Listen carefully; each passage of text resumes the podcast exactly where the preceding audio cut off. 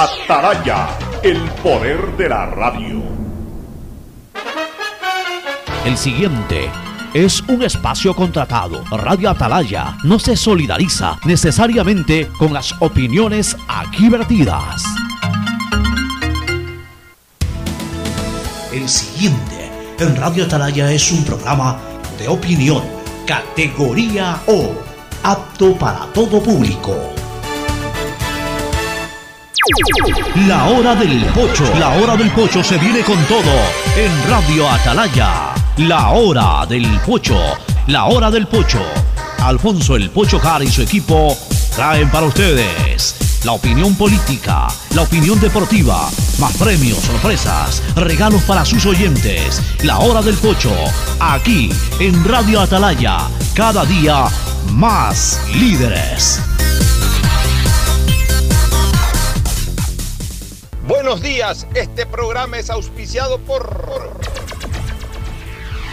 Aceites y lubricantes Gulf, el aceite de mayor tecnología en el mercado. Universidad Católica Santiago de Guayaquil y su plan de educación a distancia, formando siempre líderes. Seguro Sucre, tu lugar seguro con sus nuevos planes. Rueda seguro para tu carro, vive seguro para tu casa, mi pyme seguro para tu emprendimiento, seguro agrícola para tu producción en el campo y futuro seguro para velar por el futuro de tu familia. Claro Empresas y Claro Smart Biofeeder, sistema inteligente para alimentación de camarones que mejora la productividad en el sector. Con Claro todo se conecta.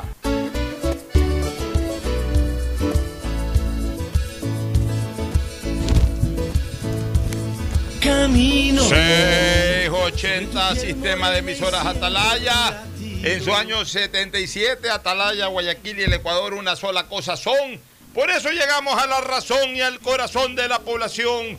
Cada día más líderes, una potencia en radio y un nombre que hace historia, pero que todos los días hace presente y proyecta futuro en el Dial de los Ecuatorianos. Este es su programa matinal, La Hora del Pocho, de este 14 de junio del año 2021. Nos acercamos a la penúltima quincena del primer semestre del año.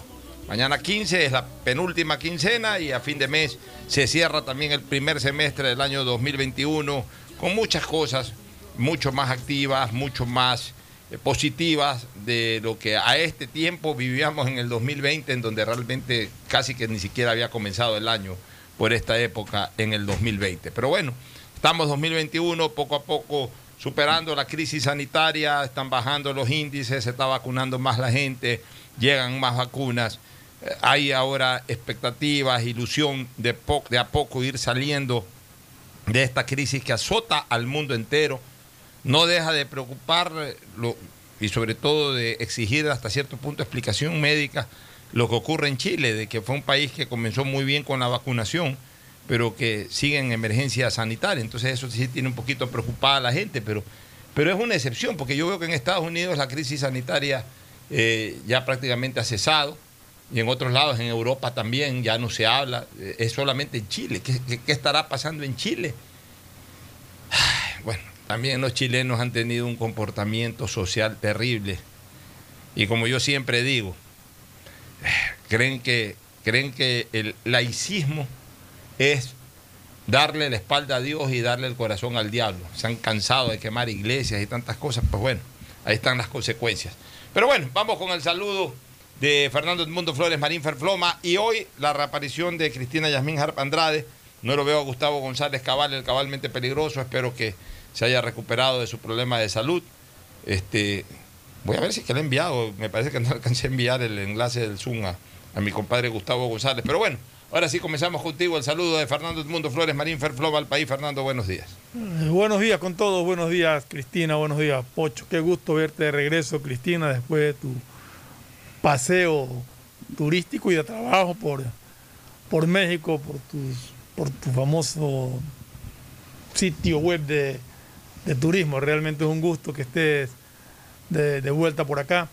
Gustavo, yo ayer hablé y me dijo que había tenido como un como una recaída, como un, malestar fuerte nuevamente.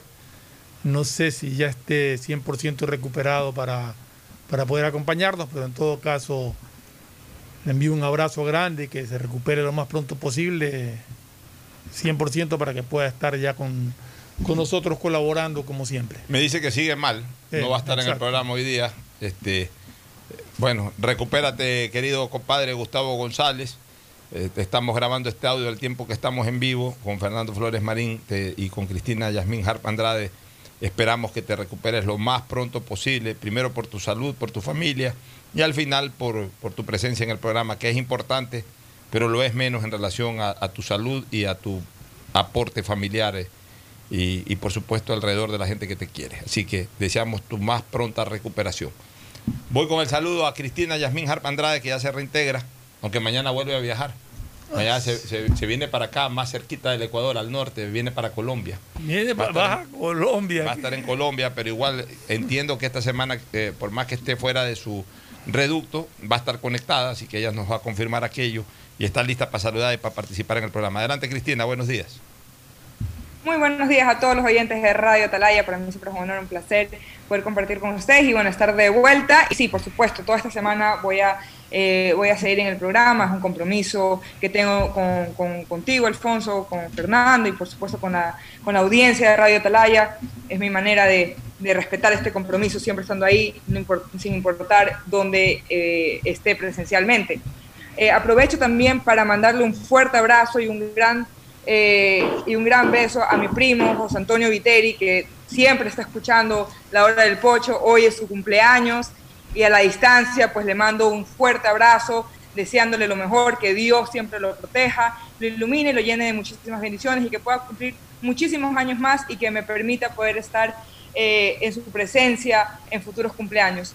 Y también eh, quiero eh, decirlo públicamente, eh, lo puse ayer en tweet, pero lamentablemente no ha tenido tanta, no, sé, no, no se ha hecho tan viral.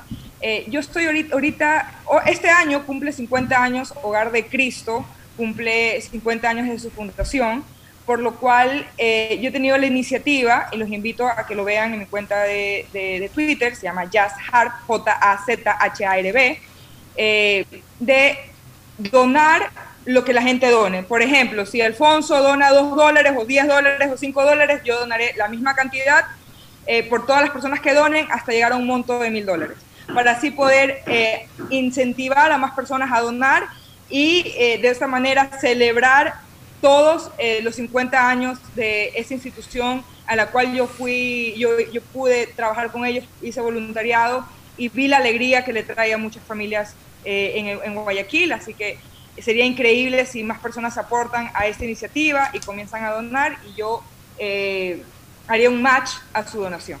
Bueno, te agradecemos por informarnos y felicitarte también por tu espíritu siempre altruista. Y qué bueno apoyar a esta Fundación Hogar por Cristo, que en efecto, eh, en la medida de sus posibilidades, ya lleva 50 años colaborando con los más desposeídos. Así que todo lo que significa apoyar aquello, pues cuenta con nosotros, Cristina. Bueno, entremos de lleno a materia de, de los graves problemas que todavía se dan en esta ciudad y, en este país. El tema de la seguridad ciudadana sigue siendo eh, álgido. ¿no? Eh, el, el día de ayer se han producido nuevas campa- eh, cam- eh, batallas campales realmente en, en la penitenciaría de Guayaquil. Incluso hasta hoy temprano algo hubo. Mejor dicho, fue el sábado, amanecer, Amanecer domingo. domingo. Ayer en la mañana, ayer domingo en la mañana seguía el, el problema, la crisis. Hoy de alguna manera también se alteró el tránsito y la tranquilidad por el sector, aunque menos grave que el fin de semana. Pero realmente ya esta es una situación que alerta, Fernando, Cristina, y a las cuales hay que buscarles ya soluciones definitivas. Y este debe ser uno de los propósitos que deba de tener el gobierno de Guillermo Lazo en torno a la seguridad ciudadana. Y aquí hay reflexiones de pero grullo que hay que sacar al limpio. Pero te interrumpo un segundito, Pocho, para. Son, son, son dos cosas, dos frentes que hay.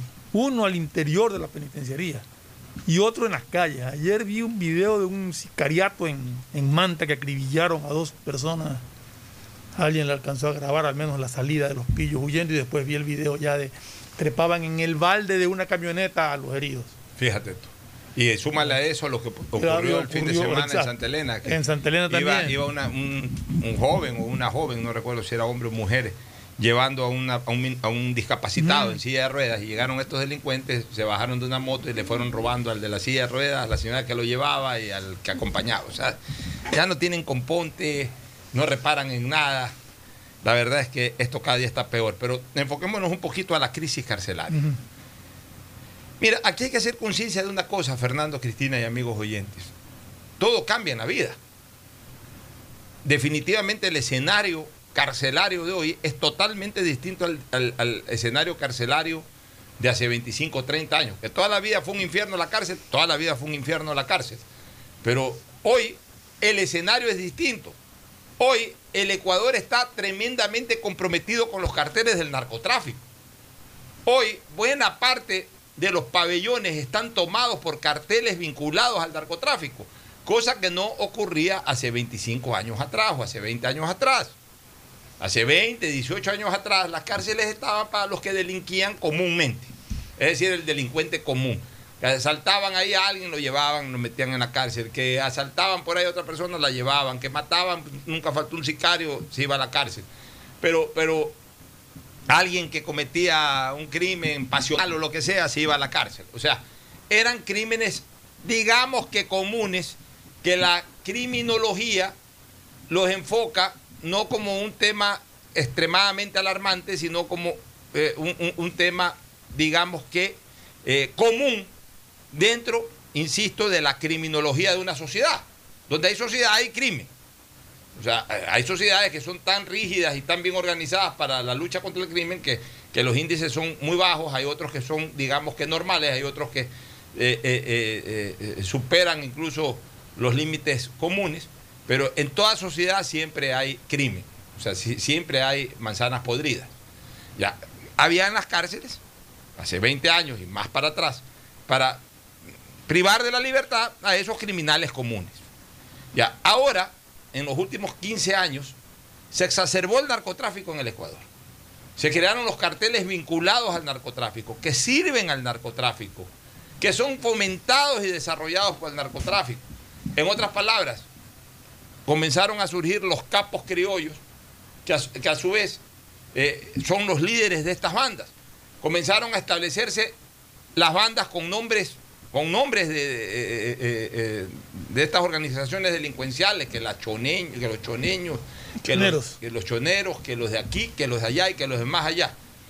Y son los que han sido detenidos o los que están en este momento privados de su libertad. Pues no está privado uno, están privados varios de cada uno de estos carteles. Entonces, ellos son los dueños de las cárceles y en este momento el escenario penitenciario es totalmente distinto, es mucho más cruento, es mucho es mucho más violento y entonces se necesita hacer un cambio. No se puede mantener el mismo escenario de hace 15, 18, 20 años atrás. Yo me hago una pregunta. ¿Cuántas revueltas carcelarias ha habido en, los en el último año? ¿Cómo es que todavía pueden seguir ingresando armas a la cárcel? ¿Cómo es que los delincuentes que están presos ahí puedan portar armas? Yo te voy a hacer una... Armas de fuego, porque hay balacera lo que Yo te voy a hacer una reflexión de, así mismo de perogrullo una reflexión, porque eh, eh, eh, yo siempre digo ¿no? que la lógica es el, mejor camino para llegar a la verdad. Hace 18 años, yo no te digo que no entraban armas los delincuentes, por ahí metían un, cuchillo, ya, un puñal, un, objeto cortopunzante, rompían una botella y con un vidrio a veces degollaban, porque siempre han habido las peleas. Quizás uno que otro por ahí alcanzaba a meter un, un destornillador. Un destornillador. Así era la cosa. ¿Por qué? Porque, a ver, porque no había la corrupción, porque los delincuentes no eran generadores de corrupción. Eh, cogían al, choro, el choro es chiro. El choro es chiro. Ya, entonces choro, ya, lo maltrataban ahí por último en la cárcel. O sea, ahí ya métete, come lo que puedas comer todo. Eh, o sea, no, tenían plata para, para sobornar y para permitir, o sea, porque no habían, además, los que ingresaban a las penitenciarías, ingresaban, digamos, eh, individualmente. O sea, estaba un choro por ahí, otro choro por allá, un tercer choro más allá. Y al final, entre choros, ahí se reunían y armaban un pequeño grupo. Y entonces, dentro de ese pequeño grupo había un, caporal. Y ese caporal es el que imponía ciertas condiciones al, resto de gente que iba entrando. Y por ahí los, le sacaban un billete: aquí te cuidamos, no te hacemos daño, presta un billete. O sea, lo que ha sido siempre las cárceles en el Ecuador y, y por lo menos en Latinoamérica. Ya. ¿Qué ha pasado últimamente, Fernando? últimamente los que se han adueñado de las cárceles son, vuelvo a repetir, bandas vinculadas al narcotráfico. Entonces, eh, lo que más hay es plata, pues. Entonces ahí todos esos capos del narcotráfico, la gente que está vinculada al narcotráfico, como, como entran a pelear posesión dentro también de los regímenes penitenciarios, hacen circular dinero incluso fuera de las cárceles. Les hacen llegar dinero a, a- a- los gendarmes penitenciarios y todo. Entonces entran armas lo que les da la gana. Hasta granadas. Pues ayer casi hacen Exacto. estallar una granada. Que alcanzaron a, a pescarla. O sea, eh, cosas que tú dices, esto es inconcebible. Entonces, ¿qué es lo que se requiere? Se requiere una revisión urgente en cuanto a la infraestructura penitenciaria para los nuevos tipos de delincuencia. En este momento predomina la delincuencia vinculada al narcotráfico. Tienes que aislarlos, tienes que crear nuevos centros penitenciarios para, para las personas vinculadas con el narcotráfico, con estas bandas altamente peligrosas. Tienes que llevarlas a un sitio también más aislado de la, de la, de la colectividad. No podemos tener a, a todos los delincuentes que están en, en- en- en- privados de la libertad, incluyendo estos de alta peligrosidad, aquí en, en plena ciudad. Y un Ya- intento de fuga también. ya, ya la, la- la vía Daule es, es- es- no que se llama, dicho sea de paso, que la gente mira que ni sabe. Ya esa ya no se llama vía Daule. O sea, nosotros le decimos vía Daule. Esa se llama Camilo Ponce Enrique. Camilo Ponce. Ya. Y, Eh, y eh, tengo ya- ya- entendido ya que una- cruzando la, la avenida hay escuelas y... es que ya es una vía urbana. Ya la vía Daule ya dejó de ser una vía periférica de la ciudad una vía de salida hacia Manaví o hacia otros cantones. No, ya es una vía urbana de la ciudad. Ya la penitenciaría está en una zona no rural, ya está en una zona urbana. Ya, ya al frente tienes Pascuales, claro, son, zonas eh, este, económicamente hablando, socioeconómicamente hablando eh, eh, necesitadas, pero, o sea, o- o de bajos recursos económicos, pero, pero son zonas urbanas. Igual en, en el trayecto de la vía de la llamada vía Daule, que se conoce oficialmente como Avenida Carlos eh, eh, Camilo Ponce Enríquez, ahí hay mucha gente que va o a urbanizaciones o a oficinas o a industrias, es decir, también es un sector intensamente laboral de la ciudad de Guayaquil. No, y la gente que vive alrededor de eso vive aterrada. Gente que necesita paz, que necesita tranquilidad, que tiene derecho a vivir eh, sin zozobras. Y sin embargo viven asustadas de que a cada rato están estallando esta violencia en, la- Eh, en las entonces, cárceles, eh, eh, que se escapan los presos, que corre, esconde al niño que se escapó el preso. Ya, entonces, ¿cómo puedes, no hay cómo de- puedes, de- cómo no puedes vivir así? esta situación de la misma manera? ¿Qué es lo que hicieron, Fernando, en el correísmo? Lo que hicieron fue construir tres o cuatro pabellones más dentro del mismo recinto. No, hay que hacer otros recintos en otros lugares, mucho más protegidos.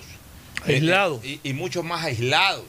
Eh, eh, eh, pero para esto también hay que recibir asesoría. Yo creo que ya urge que el Ecuador, en temas de lucha contra el narcotráfico, reciba una asesoría directa de los Estados Unidos, reciba una asesoría directa de los israelitas, reciba una asesoría directa de, de, de- de- alguna manera hasta de los mexicanos y de los colombianos que han soportado esta, esta, esta, eh, em- esta enfermedad social terrible, como es, devastadora como es justamente el narcotráfico, que reciban asesoría eh, en todo sentido, de cómo controlar, de cómo luchar, también de cómo recluir a los, a los, eh, a los causantes o, o a los delincuentes vinculados con el narcotráfico. O sea, nosotros mantenemos los mismos escenarios de hace 30 años para meter todo tipo de delincuencia. O sea, en la penitenciaría del litoral entra desde el que debe pensiones alimenticias hasta los capos del narcotráfico. Están separados por ahí, a lo mejor no están en el mismo cuarto, pues están separados ahí de un pabellón a otro, pues están en el mismo recinto. Entonces, et- estas son cosas que tienen que cambiar, este, Cristina, tu opinión. Y bueno, primero que nada, quería hacer una pequeña corrección. Israelí no es israelita. Israelita es, son judíos, israelí es el que viene de Israel. Eh, bueno, más allá de eso, sí, no, y, y tener cuidado. Yo justamente ahorita que regreso de México, me dio una tristeza inmensa eh, conversar con los taxistas, conversar con, personas del estado, o sea, de, Yucatán, que me decían cómo los narcos ya son dueños de todo. De hecho, yo tuve, el, el- tuve la suerte de visitar una isla, una pequeña isla que se llama Isla Holbox, donde anteriormente pues era una, una, una tienda, li- una, una isla libre, digamos, y hoy pues es manejado por los narcos también, ¿no? Y, lamentable- lamentablemente ya México ya está inundada de lo que es los narcos, los capos, y ya no ven salida. Ya saben que lamentablemente ya está ligada el, narcotráfico a la política mexicana de una forma en que ya no se puede ir para atrás. Y, y tenemos que tener eso presente nosotros los ecuatorianos, de que tenemos que hacer algo ya. Mañana es muy tarde, porque una vez que ellos ponen sus raíces, no hay quien los quite. Y lamentablemente México se ha perdido por el narcotráfico, Ecuador está en camino, eh, Estados Unidos es... Mucha gente cree que en Estados Unidos no, no hay problema, pero sí hay problema. Aquí el narcotráfico es muy alto. Y ten en cuenta de algo, que el narcotraficante se lo pelea en México, pero no se lo pelea aquí en Estados Unidos. Aquí en Estados Unidos los narcos siguen haciendo de las suyas porque aquí es el país que más consume drogas, yo diría que en el mundo. Entonces hay que crear una, hay que ver cómo se elimina, cómo se erradica este mal y sobre todo de ver cómo se los puede meter en una isla y, que dejarlos presos y que si se escapan, pues se escapen en el mar, en el mar como antes era el Catraz. Porque de lo, de lo contrario no, no se ve una solución fácil eh, para este tema tan complicado y, tan sangriento, porque ese es el problema, que los narcos comienzan suave, pero ya después son sangrientos, son torturadores y, son cosas de, terror, la verdad. Hay que, hay que indiscutiblemente hay que cambiar el, el régimen penitenciario en el Ecuador. Esa es una de las cosas. Esa debe ser una de las grandes metas del gobierno de Guillermo Lazo, ¿no? Que obviamente tiene, yo diría que otras prioridades inmediatas, pero, pero este es un tema que, que el Estado tiene que resolverlo. Porque no podemos seguir en esta zozobra de cada cierto tiempo amanecer con la noticia de que hay este tipo de rebeliones dentro de las penitenciarías. Y, Acuérdate que la última vez. son casi que frecuentes. La última vez fueron como en cuatro centros penitenciarios al mismo tiempo, en Turín. ¿Te acuerdas? que fue una cosa absolutamente terrible en, relación a la corrección que ha hecho Cristina. Estuve revisando en Google. Sí, es verdad.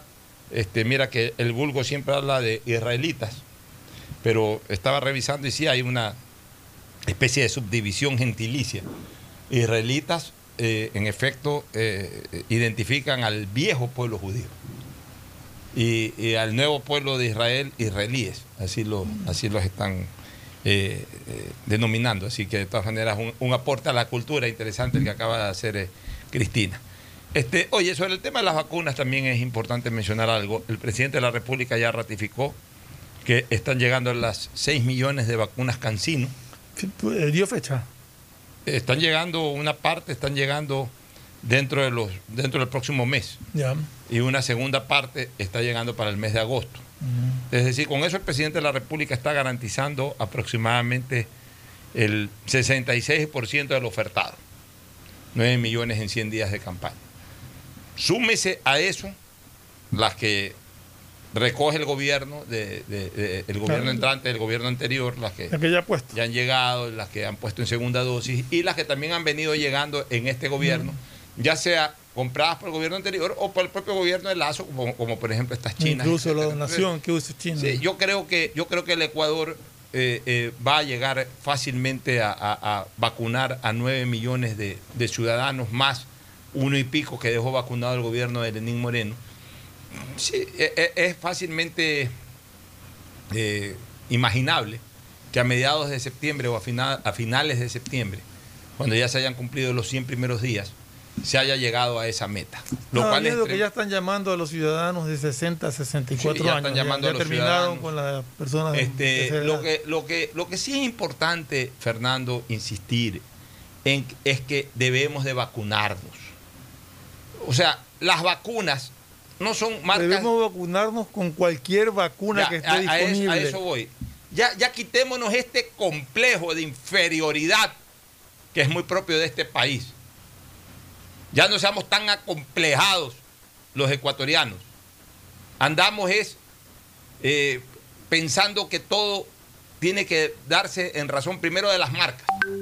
Y en segundo lugar, el maldito de por qué a él sí, acá no. ¿Qué diablos te importa si a tu vecino le pusieron Pfizer? Si a ti te ponen Cancino o te ponen Sinovac, recíbela. Adiós, gracias, puedes vacunarte. Adiós, gracias, puedes vacunarte. Las vacunas no son hechas por cocineros, ni por zapateros, ni por ingenieros, ni por arquitectos. Las vacunas son hechas por científicos en la materia, cuyo resultado final fue aprobado en algún momento por los grandes organismos farmacéuticos del mundo, que ya han dado su aval para que esas vacunas sean inoculadas en el ser humano y que incluso ya se ven resultados positivos. Aquí hay cualquier cantidad de idiotas. Ah, si no es Pfizer, no me vacuno. ¿Qué crees que estás hablando de marca de zapatos o marca de, de carteras? Que puedes darte el lujo de elegir la marca. No, señor. Aquí lo importante es que se te vacune. Con la que te toque. Con la que te toque. Están llegando vacunas de todos lados. ¿Por qué mucha gente al comienzo se vacunó con Pfizer? Porque fueron las primeras en llegar. Si, si hubiesen sido las últimas en llegar, a lo mejor nadie se hubiese vacunado todavía con Pfizer. O sea, no hay, no hay lamentablemente 32 millones de vacunas Pfizer para el Ecuador. Habrán las que han llegado y las que por ahí, por ahí podrían llegar 4, 5, 6, 7 vacunas de Pfizer. ¿Eso qué quiere decir? Que alcanzará para vacunar a 2 millones, 3 millones de ecuatorianos de los cuales por lo menos ya han vacunado un millón de ecuatorianos, un millón y pico de ecuatorianos, y, los otros 15 millones tienen que vacunarse con la Cancino, tienen que vacunarse con la Sinovac, tienen que vacunarse con la rusa que ya mismo va a venir, tienen que vacunarse con la AstraZeneca o con la Moderna, y en algún momento quizás hasta con la Johnson Johnson si que la traen. Pues no andar diciendo si no me vacunan con esta, entonces no me vacuno, porque ¿por qué al de allá lo vacunaron? Lo vacunaron porque le tocó vacunarse con esa. Ya déjate de complejos ecuatorianos. Ya dejémonos de estos acomplejamientos. Dejemos de ser acomplejados y de ser, además de ser envidiosos. Además de creer que, lo que le pasa al vecino tiene que pasarme a mí. O sea, si al vecino le tocó una cosa, ah, porque a mí no me toca lo mismo. Si no te toca lo mismo, en temas de forma, lo importante es que te toque lo mismo en temas de fondo. Si te dan una pechuga para comer, una pechuga de pollo, o le dieron al vecino una pechuga de pollo, y a lo mejor a ti no te alcanzaron a dar la pechuga, pero te dieron una buena presa, come la presa, pues si estás comiendo pollo, que es lo importante, pues. Aquí todos quieren a la medida. Y están equivocados y están jodiendo al país de esa manera. Vacúnense con lo que tengan, con lo que puedan vacunarse, con lo que inviten a vacunar. Con la vacuna que esté disponible en el momento de la cita, reciban esa vacuna. Dios bendito, nos estamos vacunando de alguna manera y estamos saliendo de esto. O queremos tener un país también, todavía queremos tener un país paralizado por muchísimos meses más o por muchísimos años más, porque no se vacuna un alto porcentaje por estos complejos ridículos de que si a mí no me toca Pfizer, entonces no me vacuno. Y entonces vamos a tener un país postrado en la enfermedad y en la muerte por estos complejos ridículos. Ya déjense de mamarrachadas y comiencen a reaccionar como seres humanos, con inteligencia y con lógica. Fernando y luego Cristina. Sí, lo que pasa es que la gente tiene que estar consciente de que si que Pfizer no es que va a llegar para vacunar a toda la población ecuatoriana. O sea, si no te tocó Pfizer, no te va a tocar por más que esperes. Porque Pfizer son muy pocas las que están llegando al Ecuador, más están llegando Sinovac, más están llegando ahora las Cancino, más llegan AstraZeneca. Entonces hay que vacunarse con lo que llegue. Está comprobado científicamente que todas le dan igual protección. Una diferencia cuando hablan de efectividad que a veces ven ahí que no es que esta mira tiene 95 y la de acá tiene solamente 85. ¿Qué quiere decir eso? Que en el un caso, de cada 100 a 5 les puede dar el coronavirus. En el otro caso, de cada 100 a 10 les puede dar el coronavirus. Pero definitivamente, si estás vacunado, le dé a quien le dé, no hay peligro de muerte. Así es. se está protegido, se reduce mínimo. O sea, la protección está no hay que tener miedo ni andarse escogiendo que quiero esto, que si no, no me vacuno, porque peor es no vacunarte, porque si te da sin vacunarte, te puedes morir. Entonces, hay que estar consciente de que hay que vacunarse con la, con la vacuna que esté disponible en el momento en que te toque. Oye, yo cuando me vacuné por primera vez en los Estados Unidos, Yo pregunté después qué me tocó, qué vacuna me tocó. Yo no, yo no fui a preguntar eh, eh, qué vacuna tiene. No sé, qué vacuna me va. O sea, aquí está mi brazo, vacúnenme. Cuando me vacunaron, ¿qué vacuna me puso? Para saber, para obviamente Exacto, repetir la yo lo pregunté dosis. fue la segunda dosis cuando Me dije, dijeron aquí me a Pfizer, poner. está bien. Si me hubiesen dicho Moderna o me hubiesen dicho Astra- AstraZeneca, no creo que vacunan en Estados Unidos. Lamentablemente la Johnson, justo la primera vez que la primera vacuna que recibí en los Estados Unidos fue en el momento en que la Johnson Estaba eh, eh, suspendida. estaba suspendida por, por eh, al final de cuentas eso también es guerra entre laboratorios. ¿Para qué? Para que después digan que no, que estaba todo bien. Igual hicieron a la Pfizer, igual entre ellas también No, se. Se hacen sus relajos y medio. Pero uno no tiene por qué andar preguntando. Y si yo hubiese estado. y- o sea que el que O sea, vive se China. pregunta para estar seguro de que cuando te pongan la segunda dosis te pongan la misma vacuna. O sea. ¿ustedes qué creen que en China vacunan con Pfizer? Ni existe eso. En China vacunan con Sinovac y con eh, CanSino. ¿Ustedes qué creen que en Rusia vacunan con otra vacuna que no sea la esta, ¿cómo se llama? La- Sputnik. La, Sputnik. Vacunan solo con Sputnik. De hecho, en Gran Bretaña tengo entendido que vacunaron con AstraZeneca la gran mayoría. En, en Gran todos. Bretaña vacunaron con AstraZeneca prácticamente a todos. Y, y al final de cuentas, Y ya vemos público en los estadios. Ya vemos público en los estadios, ya vemos que, que- que el drama en esos países ha disminuido totalmente, ya están vacunando en, en España. En España se han llevado de todo un poco, pues están vacunando de a poco.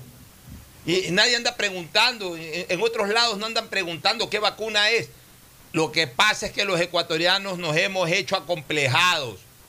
Yo creo que también, Alfonso, yo creo que también no solamente es eso, por, parte sí, pero yo también creo que es la falta de conocimiento, porque yo te voy a ser sincera, porque a mí me gusta hablar siempre con la verdad. A mí tampoco me gustaría vacunarme ni con la rusa ni con la china. Yo digo las verdades. A mí me daría miedo. ¿Por qué? Porque no he investigado. Entonces, el que tiene, pero también es verdad una cosa. Yo me acuerdo cuando mi tía le, le- le llegó la cita para vacunarse, ella se iba a vacunar con la China, si no me equivoco. Y yo le dije, tía, pero mejor espérate y te vienes a vacunar acá. Yo ya mismo te va a salir la visa. Y mi tía me contestó lo siguiente, me dijo, mijita, hasta esperar me puedo morir. Y eso es verdad. Entonces, lo que dice Fernando, más allá de si es por complejo o no complejo, tenemos que tener presente lo siguiente.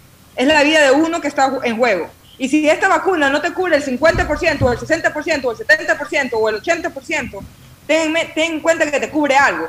Mientras que si no te pones nada, es peor porque te- eso de seguro te va a matar. Ya, Pero aquí por lo menos te, te, te salva. Entonces también yo creo que lo que, lo que debemos hacer, más allá de, de decirle a la gente que no seamos ridículos en buscar eh, vacunas por uno o el otro, es informar y, y recalcar que es mejor tener una vacuna que no tener Ya, ninguna. no, no, no, ver. yo, sí, yo, sí, yo sí justifico a la gente que tiene miedo porque es la vida de No, uno y es el no cuerpo de Lo uno. que pasa es una cosa. Cristina, lo que, pasa, lo que pasa es una cosa. Aquí uno se ha puesto vacuna, te pones vacuna para, qué sé yo, la fiebre amarilla, te pones una vacuna. Primera vez que yo veo que la gente anda preocupada de qué marca la Así vacuna. es. Uno. Dos. Pero escúchame una cosa, Cristina. Este no es problema del pueblo. El pueblo va y se vacuna. El pueblo no anda preguntando, no- ni les interesa. El pueblo. La gente desposeída. Es el acomplejado de clase media y el acomplejado de clase media so- socioeconómica media alta. Que andan que, no, yo me vacuno con Pfizer. Porque les da vergüenza decir, ah, no, me vacuné con una Sinovac. Porque No, no, yo no creo- yo ahí- sí- ahí sí- ahí sí discrepo contigo. Yo no creo que- yo no creo que sea yo así. los conozco, Yo- porque son acomplejados. a, ver, uno no puede hablar, a ver, no puedes hablar de un porcentaje de la Yo- población que no vas a decir que conoces a todo el mundo. O sea, Yo eso ahí sí me parece un poco fuera de lugar. yo Te lo digo con todo el respeto que te lo mereces. Yo lo veo. es Hay mucha gente que tiene miedo, Yo porque yo me, yo, me, yo, me tomo, yo me tomo a pecho lo que tú estás diciendo. Porque ¿Eh? yo no soy ninguna complejada y a mí sí me daría miedo. Esto de aquí Y así tiene yo siento que muchas personas se sienten de esa misma Esto de manera. aquí se siente, se origina en, lamentablemente, toda esa información que circula por redes sociales. Exactamente. En que te dicen de todo, que el microchip, que ni sé qué, que por aquí, que la de acá. Eso de ahí Ya, le crea psicosis a la gente. ¿sabes qué? Exactamente, ejemplo exactamente. Yo creo que es más eso que lo que lo- enfermedades, te pones vacuna y no estás preguntando A de qué marca es. a ver, Fernando. Ahora es que ha salido esto de aquí. Primero que la gente ya tiene que ser un poco más inteligente. ¿Qué, qué microchip te puede poner un líquido? Yo sé, Ya. por eso te Eh, digo. eh, Pero- ya- ya, pero hay que, hay que hablarle a la gente en el idioma Pero que lo entiende. que- a lo que me refiero es que, Que ese tipo de, de- de- de falsedades que Bueno, circulan ya, por redes esas falsedades hay que asusta saberlas a la gente. interpretar, pues ya hay que destapar un poco el cerebro Estamos de acuerdo. Punto uno. Estamos de acuerdo. Ya, Estoy de y punto acuerdo. dos, y punto dos, si fuera ese el motivo, Porque, a ver, yo conozco gente en los Estados Unidos que ha decidido no vacunarse. Con, y, ojo, allá no existe la Sinovac. No me vacuno. No, hay gente que Ponte no se Johnson, vacuna. no. Ponte Pfizer, no. pues, No quiero No, la no vacuna. creen en la vacuna. Ya, no no creen creen en la vacuna. vacuna. Exacto, sí. Aquí sí creen en la vacuna, porque quieren la Pfizer, pues. ¿Y por qué quieren la Pfizer? Porque quieren banderearse de que se vacunaron con Pfizer. No, no, no, no, sino porque, a ver, ¿por qué quieren la Pfizer? Y ahí también yo sí soy abogada del diablo. ¿Por qué quieren la Pfizer? Porque ahí yo, me, yo me lo tomo a pecho. ¿Por qué? Porque simplemente es aprobado en los Estados Unidos y uno confía en los Estados Unidos. Uno no confía eh, en Rusia, uno no confía en China. Ya dile que se Entonces, vacunen Estados Unidos, Estados Unidos no las ha aprobado, entonces mucha gente tiene miedo. A ver, Cristina. Pero hay que tener en cuenta que otros países como la Unión Europea, como Alemania, que es igual de importante que Pero- Estados Unidos, sí las han Te voy a aprobado. decir una cosa, Cristina. Aquí, cuando recién empezaron a hablar de las vacunas, Pocho me preguntó que si yo me pondría una, una vacuna china. Yo le dije, ni aunque me paguen, le dije. Yo también dije lo mismo, pero al Yo comienzo. le contesté. Y yo también yo te dije igualito. A mí me tocó irme a vacunar. Yo no estaba preguntando qué me van a poner. Pónganme la que sea, pero vacúnenme. Así es.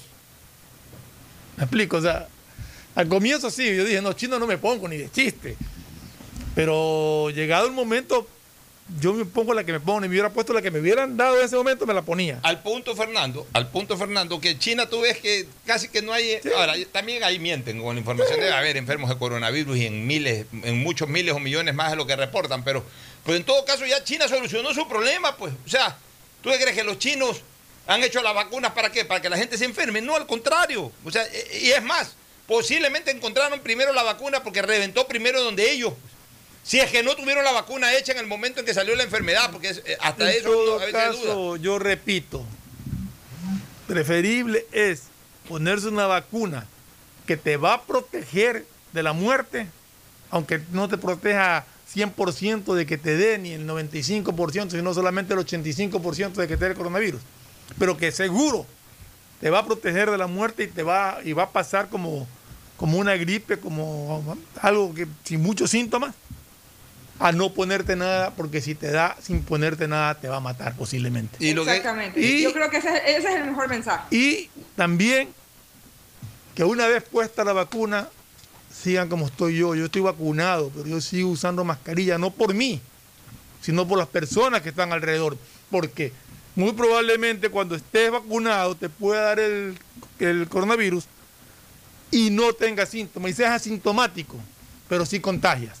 Entonces la protección tiene que seguir hasta que la gran mayoría de la población esté totalmente vacunada. Y sobre todo recuerden una cosa. En primer lugar, no hay una sola marca de vacunas para cubrir toda la demanda. Punto uno. Y punto dos, las vacunas no son carteras ni zapatos de las cuales hay que hacer gala.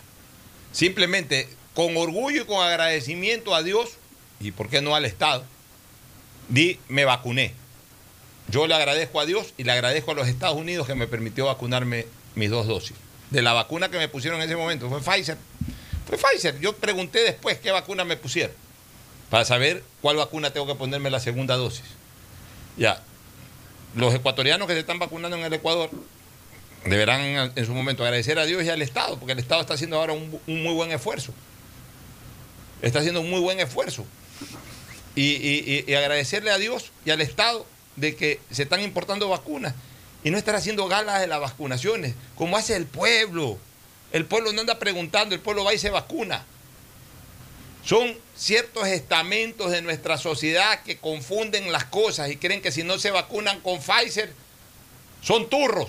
Porque esa es la verdad. O sea, en, mucha gente esa es la verdad. Yo no, yo no descarto, Cristina, de que tu, eh, eh, eh, eh, en tu única, en, en tu forma de ser o- o- o- o que tú tengas la razón bajo tu enfoque de lo que tú piensas. Mira que tu tía no pensó de esa manera y qué bien que haya pensado tu tía de, de- de otra manera. Pero aquí hay gente acomplejada que no se vacunan con Sinovac porque si no se vacunan con Pfizer no se vacunan con nada. Y les da vergüenza decir me vacuné con Sinovac. Aquí hay No, mucha de los casos gente. pudieran- en el peor de los casos pudieran decir lo que quieren decir, nadie te pide el carnet. o sea, No. Yo creo que la gente que no se quiere vacunar no se vacuna y luego obviamente lo repito porque así como tú también lo, estás repitiendo, la gente no se vacuna porque no hay, no hay la información suficiente o simplemente porque tienen miedo. Yo, creo, yo sí creo que hay gente estúpida, hay gente eh, ignorante en el que sencillamente tal vez sí le interese una marca versus la otra y, y, y, arriesgan su vida por una marca. Lo habrá, pero yo no creo que es su gran mayoría. Yo creo que su gran mayoría lo que tiene está desinformado y tienen miedo, lo cual es legítimo y para eso estamos nosotros, las radios en general, los periodistas, de informar, más no de decirles simplemente ustedes no, no se quieren vacunar porque no les interesa esta marca, sino más bien yo para sí les, Yo sí les digo, porque yo tengo que despertarles la conciencia. A la gente hay que decirles las cosas como son. Vayan a vacunarse. No sean irresponsables con ustedes mismos, no sean irresponsables con su entorno y no sean irresponsables con el país. Obviamente la gente que ya está siendo citada va a ser vacunada. Los que no están siendo citados todavía no pueden hacer absolutamente nada. No, y hay mucha gente que todavía no la citan y que está desesperada por vacunarse. Así, que ojalá que se acelere el proceso de vacunación para estar con tranquilidad todos. Y el que no se quiere vacunar, pues no se cuide, pero cuide a los suyos por lo menos. Bueno, nos vamos a una pausa, retornamos con más. El siguiente es un espacio publicitario apto para todo público. Detrás de cada profesional hay una gran historia. Aprende, experimenta y crea la tuya. Estudia a distancia en la Universidad Católica Santiago de Guayaquil. Contamos con las carreras de marketing, administración de empresa, emprendimiento e innovación social, turismo, contabilidad y auditoría, trabajo social y derecho.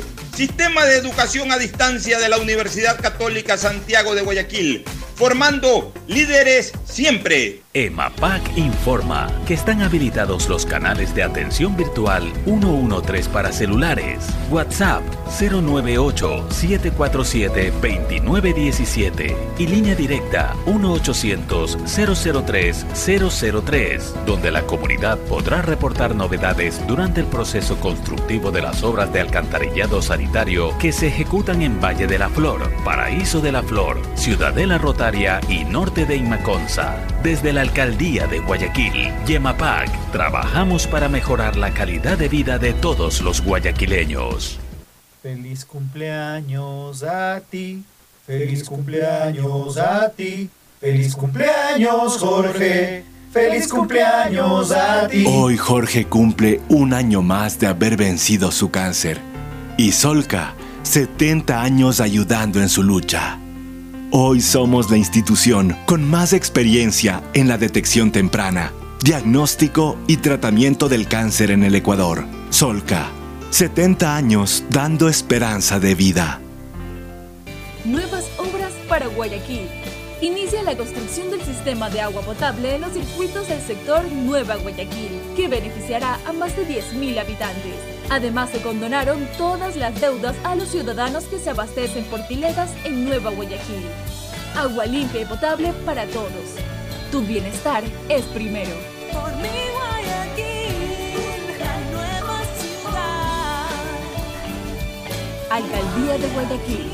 Las soluciones empresariales de Claro contribuyen al desarrollo del sector productivo del país. Un ejemplo es Claro Smart Biofeeder, solución para la alimentación automática del camarón que optimiza los factores productivos, acelera su crecimiento y mejora la conversión alimenticia. Con Claro Smart Biofeeder, el sector camaronero es más competitivo en el mundo. Conoce más en claro.com.es slash empresas.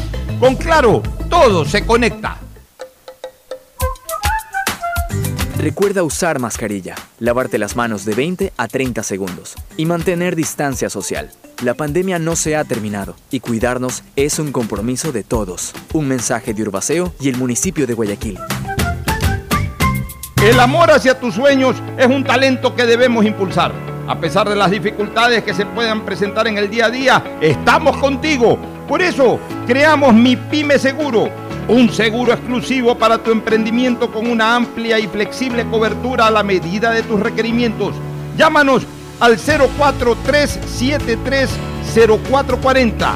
Repito, 043730440 o contacta con tu broker de confianza. Seguro Sucre, tu lugar seguro. EMAPAC informa que están habilitados los canales de atención virtual 113 para celulares, WhatsApp 098-747-2917 y línea directa 1-800-003-003, donde la comunidad podrá reportar novedades durante el proceso constructivo de las obras de alcantarillado sanitario que se ejecutan en Valle de la Flor, Paraíso de la Flor, Ciudadela Rotaria y Norte de Inmaconza. Desde la Alcaldía de Guayaquil, Yemapac, trabajamos para mejorar la calidad de vida de todos los guayaquileños. Si quieres estudiar, tener flexibilidad horaria y escoger tu futuro, en la Universidad Católica Santiago de Guayaquil trabajamos por el progreso en la educación, ofreciendo cada día la mejor calidad. Estamos a un clic de distancia.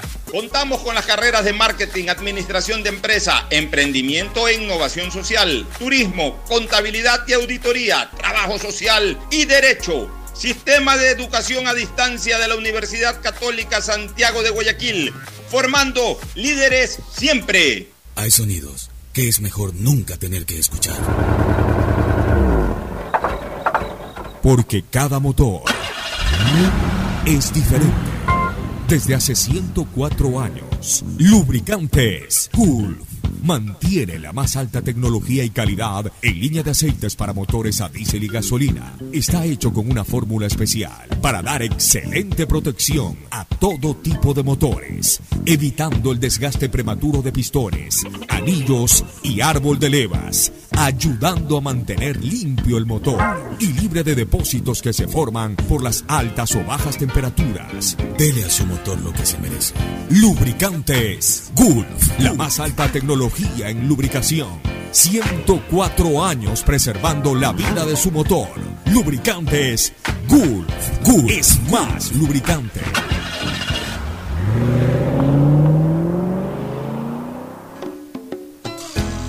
Fin espacio publicitario. Usted está escuchando un programa de opinión, categoría O, apto para todo público.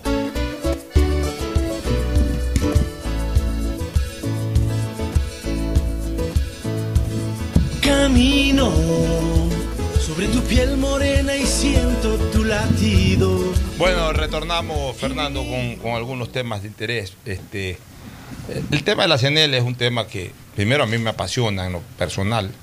eh, estar monitoreando siempre esto y, fustigando además la manera como se cobra. En segundo lugar, uno va adquiriendo compromisos, ¿no?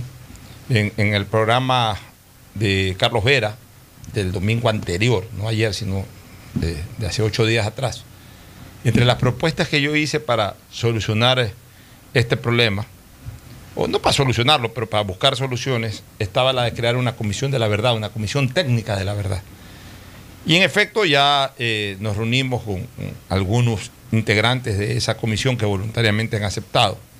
Vamos a tratar de darle forma a esa comisión, de que quede totalmente estructurada, quede finalmente quede también lista para, para comenzar a tener reuniones con las autoridades de energía, para que puedan investigar algunas cosas que están necesitando investigar y para que nos hagan un informe real de cuál es la verdad sobre este problema, en dónde radica este asalto que constantemente tiene la ciudadanía en el cobro de las planillas de luz, tanto en el costo como en la tarifa y también en la revisión de los medidores. Todo ese tipo de cosas, esta comisión va a contribuir con, con su vasta experiencia.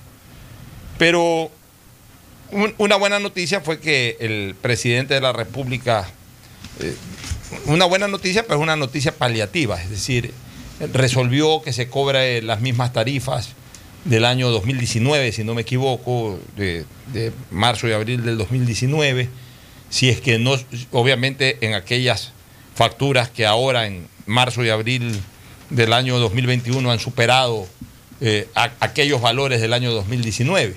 Entonces, de esa manera se garantiza de que la gente, los, actuales deudores, hablemos así, de estas últimas planillas, no paguen más allá de lo que históricamente en algún momento se pagó.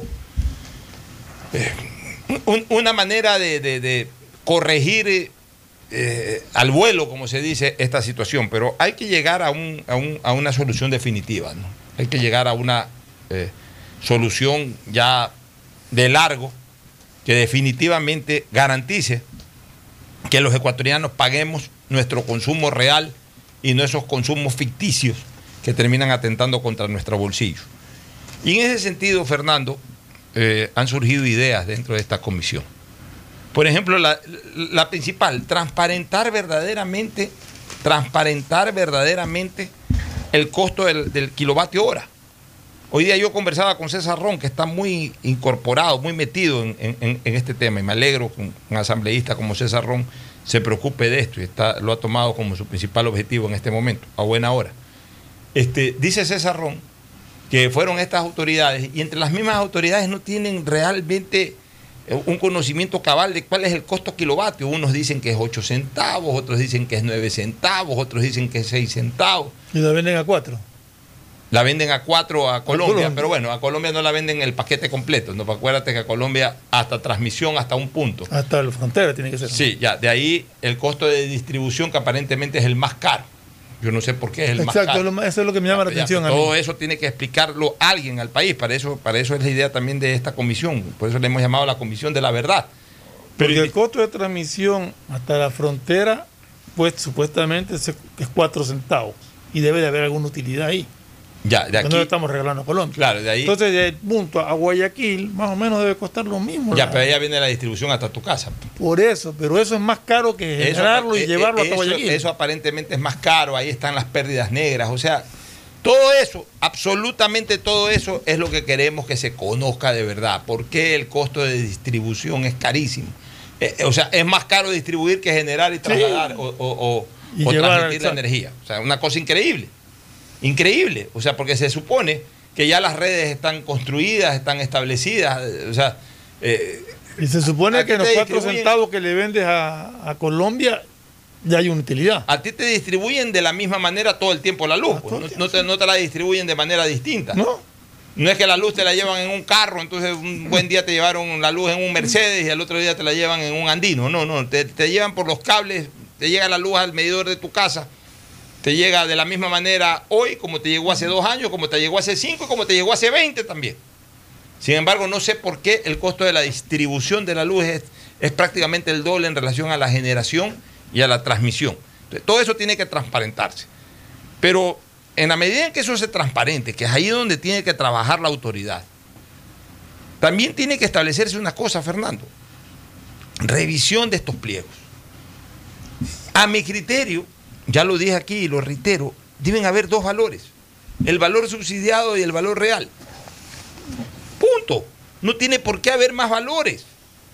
El valor subsidiado, sobre el valor real, ok. Analicemos bien. Cuesta esto generarla. Ya hoy cuesta mucho menos que hace ve- 15 años o hace 10 años. ¿Por qué? Porque hoy hay más producción hidroeléctrica. Es decir, hay menos consu- consumo de combustible para generar la luz. Entonces ya cuesta menos. Transportarla o transmitirla, ya digamos que cueste lo mismo que hace 10, 15 años.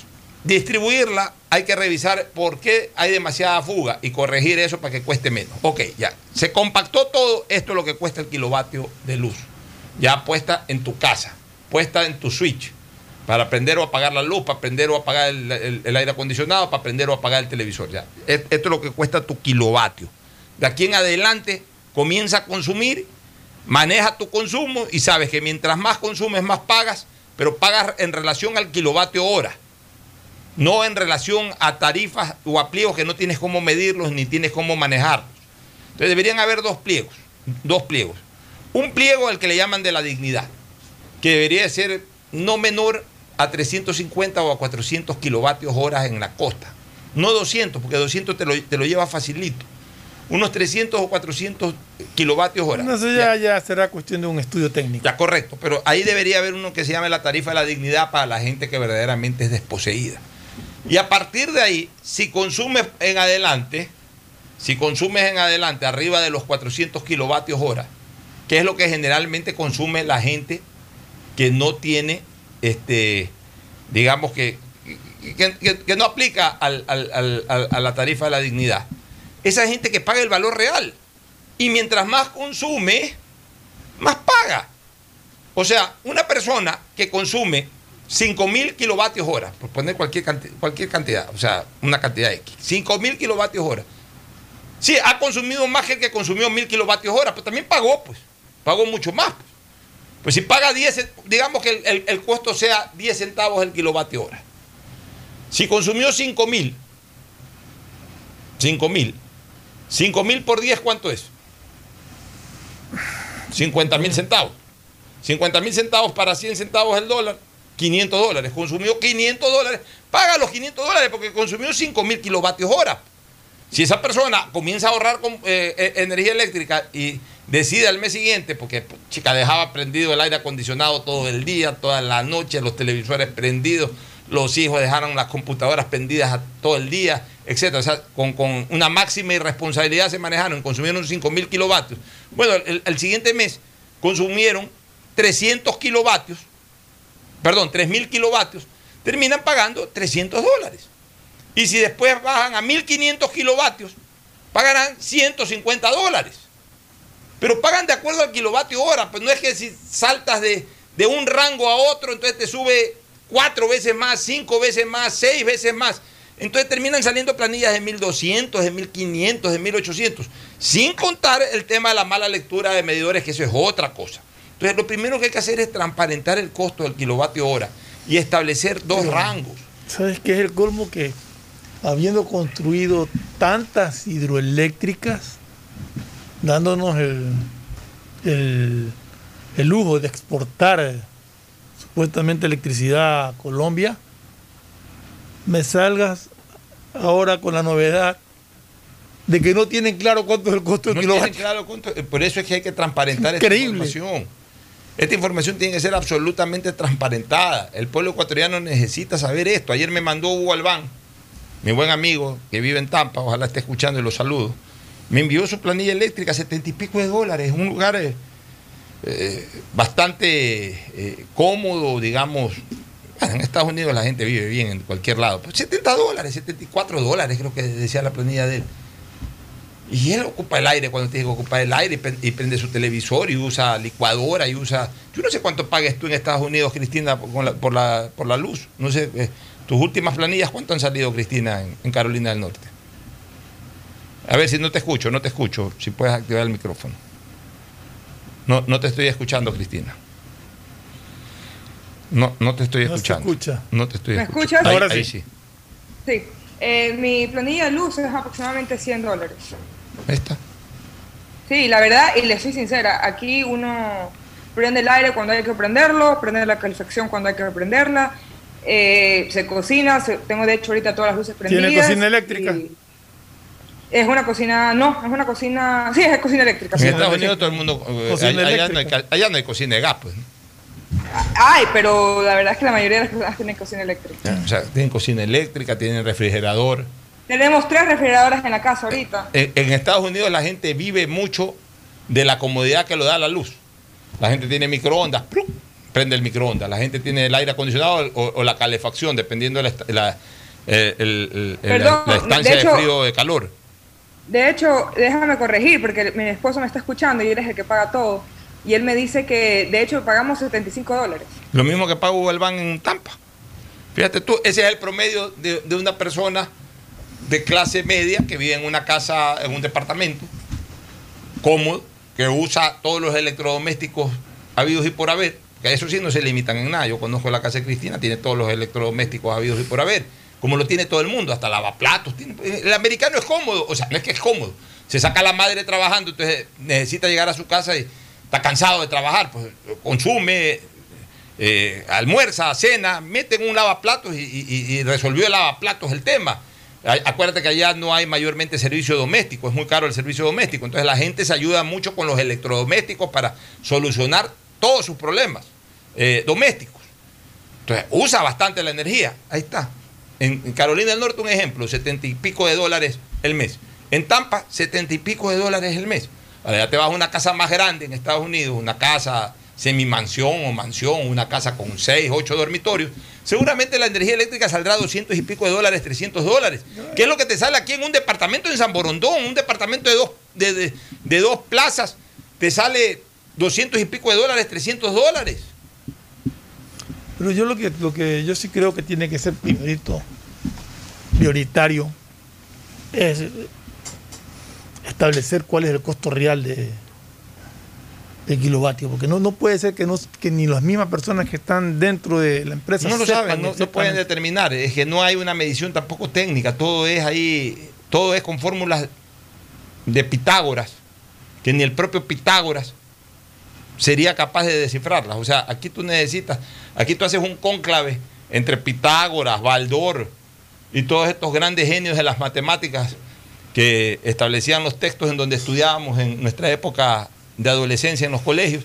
Tú, convocas el espíritu de todos esos matemáticos y- y no lograrían entender, porque estos matemáticos criollos, a veces con tinte regionalista, crean ciertas fórmulas para clavarle todo el peso del consumo y de las pérdidas negras a la costa y poco a la sierra, con el cuento de que allá consumen, acá no. ¿Por qué? Porque el, el- el- serrano, en el buen sentido de la palabra digo, digo serrano, porque es de la sierra, el serrano no tiene una temperatura tan fría como por ejemplo en los Estados Unidos, que baja de 0 grados en ciertas estaciones de- del año. Este, digamos que el serrano en la noche tiene una temperatura de 14, 12 grados, hasta 10 grados, que la compensan con chimeneas en muchos casos. Ya. A veces hace calor, pero no es un calor asfixiante como para tener pendido el aire acondicionado. Le ponen en un mínimo grado de la refrigeradora, porque están acostumbrados a tomar muchas cosas al ambiente. Entonces no necesitan, no, no es como eh, el costeño que necesita sentir el frío de la botella de cola o de cerveza para tomársela. Allá no, allá les encanta tomar al ambiente. ¿Por qué? Porque el ambiente de ellos no hace pues que el producto se vuelva caliente, sino que eh, a, a buena temperatura. Entonces ellos consumen, eso está comprobado. En la sierra consumen mucho menos energía que, que- que aquí en la costa. Entonces todo el peso de estas fórmulas de Pitágoras que nos aplican en el cobro de las tarifas, nos las dan a los, a los costeños, nos las aplican a los costeños, los garrotazos son para los Pero costeños. es que aquí hay una cosa, que más allá de estas fórmulas de Pitágoras, como tú las llamas, y de estos incrementos absurdos y ridículos que tienen por pasar de, de un consumo a otro, muchas veces hay exageraciones, porque tú pasas de, un consumo a otro y si pagabas 60 dólares pasas a pagar eh, 95, 100 dólares. Pero ese que paga 60 dólares pasa a pagar 180, 200. Y ese es el reclamo de la mayoría de la gente. O sea, eso no es ya por la famosa fórmula. Eso es porque hay algo irregular ahí adentro. Y ahí viene ya, pues, este, también el- el- la mala lectura de los medidores. Exacto, cosas como esas. hay gente que a veces no están en su casa. Por ejemplo, hay gente que, que ha pagado fortunas en planillas eléctricas eh, en, sus residencias de, de- de- las playas, y en donde no han ido hasta por la pandemia, por otras cosas. O Yo- yo- caso como el que nos contó, si no me equivoco, fue Gustavo, que se, en la pandemia se fue a la playa y acá siguió pagando lo mismo de luz. O viceversa, gente que fue pocas veces a la playa. O sea, yo conozco de varias denuncias de gente que, que- no ha ido a las playas en este, en- o habrá ido un fin de semana, dos fines de semana, y están pagando más que cuando iban con frecuencia. O sea, es una cosa terrible. Hoy día conversé con Polivio Córdoba eh, sobre la aceptación de gestión del presidente Guillermo Lazo en estos primeros 30 días prácticamente. Todavía no cumple los 30 días, estamos hablando de 20 y pi- 21 días. Exactamente 21 días tiene el presidente Lazo el día de hoy. Hoy es 14 de junio, él asumió el 24 de mayo, tiene 21 días, o sea, tres semanas. Hoy cumple tres semanas de haberse posesionado el presidente Guillermo Lazo. Y en efecto su nivel de aceptación es muy alto. Eh, supera el 70% y, y lo que atribuye eh, Polivio Córdoba va en razón de lo que nosotros habíamos hablado, porque, por ejemplo, dentro de los porcentajes de, interés que tiene la ciudadanía sobre temas a solucionar inmediatamente, hay un 93% de la ciudadanía que aspira a resolver el problema sanitario. O sea, el 93% de la ciudadanía dice hoy que lo que más quiere es que ya se resuelva este tema de la vacunación, por ejemplo, que se cumpla como se ha prometido la fase de vacunación. Entonces, los mensajes del gobierno son muy positivos en ese sentido. Y la gente, como, como es lo que en este momento más ansía y ve que el gobierno está respondiendo en esa línea, obviamente apoya esa gestión. Lo otro, el, el- otro porcentaje importante, según este, Polivio Córdoba, que supera a sí mismo el ochenta y pico por ciento, es el tema de la reactivación económica del empleo. Y a pesar de que todavía eh, no hay efectos eh, directos por decisiones del gobierno, sin embargo, la gente identifica mucho a Lazo con trabajo, porque ha sido de alguna u otra manera su discurso no de, este, eh, de esta última campaña electoral, sino que prácticamente desde que apareció en la palestra como candidato presidencial, háblese de 2013, luego 2017, siempre promocionó el tema del trabajo. Entonces, la gente tiene muchas expectativas creadas en eso. Y una cosa que me llamó mucho la atención y que yo le quiero dar una lectura política Cristina, para que dé tu opinión también sobre este punto en particular, es el tema del encontrémonos. La gente en un alto porcentaje ha calado ese concepto del, Del encuentro. del encuentro. Entonces eso me hace pensar de que el ciudadano ecuatoriano en este momento no quiere, no quiere conflictos. Está cansado de los Ya, en este momento no quiere peleas. En este momento no se luce más el que hace leña al otro. En este momento la gente quiere un encuentro. La gente quiere que todos sumen esfuerzos para solucionar los problemas del país. Entonces, no es una buena estrategia para ningún político en este momento ponerse a contradecir al, al mandatario de turno o al funcionario de turno, salvo que se justifique plenamente, salvo que con una demostración contundente evidencie de que ese funcionario en lugar de estar beneficiando está perjudicando a la ciudadanía. Pues la gente como que quiere entrar en un estado de priorizar cosas positivas, de solucionar las verdaderas demandas que tiene el país en este instante, que son lo, sanitario y lo laboral. Entonces, les ha gustado mucho este concepto del, del encontrémonos. De hecho, fue el que usó en campaña y por eso logró dar un vire al, al tema del resultado de la primera vuelta. Pero, pero ha quedado calado eso. Entonces, creo que es el momento oportuno de que los políticos se enanquen un poco en ese concepto del encontrémonos. El gobierno lo está manejando, o sea, las señales positivas de no llegar a acuerdos tras batidores en la asamblea, luego de eh, e- e- ese encuentro que hubo, por ejemplo, entre un gobierno que aparentemente es de centro hacia la derecha, aunque trata de ubicarse muy en el centro, eh, como es el de Lazo versus eh, Pachacuti, que es un movimiento más identificado con la izquierda y sin embargo hubo esa armoniosa relación de cambio de mando y todo ese tipo de cosas, han sido bien asimilados por la ciudadanía y todo eso ha abonado para que el setenta y pico por ciento de los ciudadanos vea positivamente el arranque de la gestión de Guillermo Lazo. pudo solucionar el problema de los transportistas también hasta el momento, por lo menos se ha logrado que los transportistas te estén dando servicio, ¿no? O sea, y eso también a la ciudadanía le, le- le significa algo valioso porque tuvieron unos días de que no sabían cómo movilizarse a sus hogares y ahora ya lo pueden hacer normalmente. O sea, el diálogo, el encuentro, como dice eh, El encuentro y Guillermo conflicto. Lazo, exacto, eh, está funcionando. Eso es lo que la, la gente quiere. ¿Tu opinión, Cristina? Yo creo que después de haber vivido tanto, tanto tiempo eh, entre insultos, entre guerras y todo, la gente ya le cogió fastidio al bravucón, al bullying, eh, y ya quiere más tranquilidad, especialmente las nuevas generaciones que crecimos de una forma u otra en, en gobiernos tan, tan odiadores. Entonces, Lazo representa eso y de verdad lo que él ha hecho, lo que su gobierno en este poco tiempo ha demostrado es su compromiso con escuchar a los demás, con escuchar a todos y ver cómo juntos podemos levantar al país y cómo podemos trabajar todos.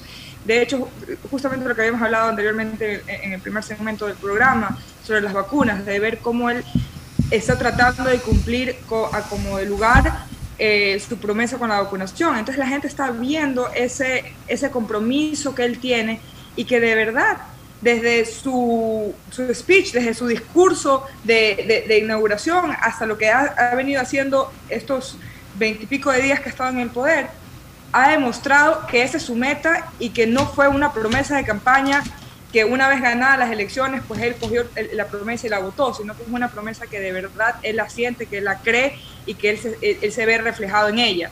Y yo creo que la gente está feliz de, ver eso, está, está feliz de ver que no fue una promesa en vano, sino que ha sido algo que en este poco tiempo, que tampoco que se lo puede decir eh, que así va a ser siempre, pero por lo menos en este poco tiempo se ha visto que esa ha sido su prioridad.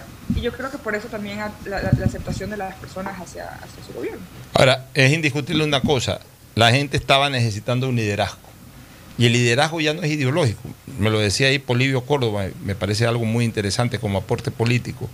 Según Polivio Córdoba, más del 50% de la ciudadanía ya no se identifica ni con la derecha, ni con la izquierda, ni con nada.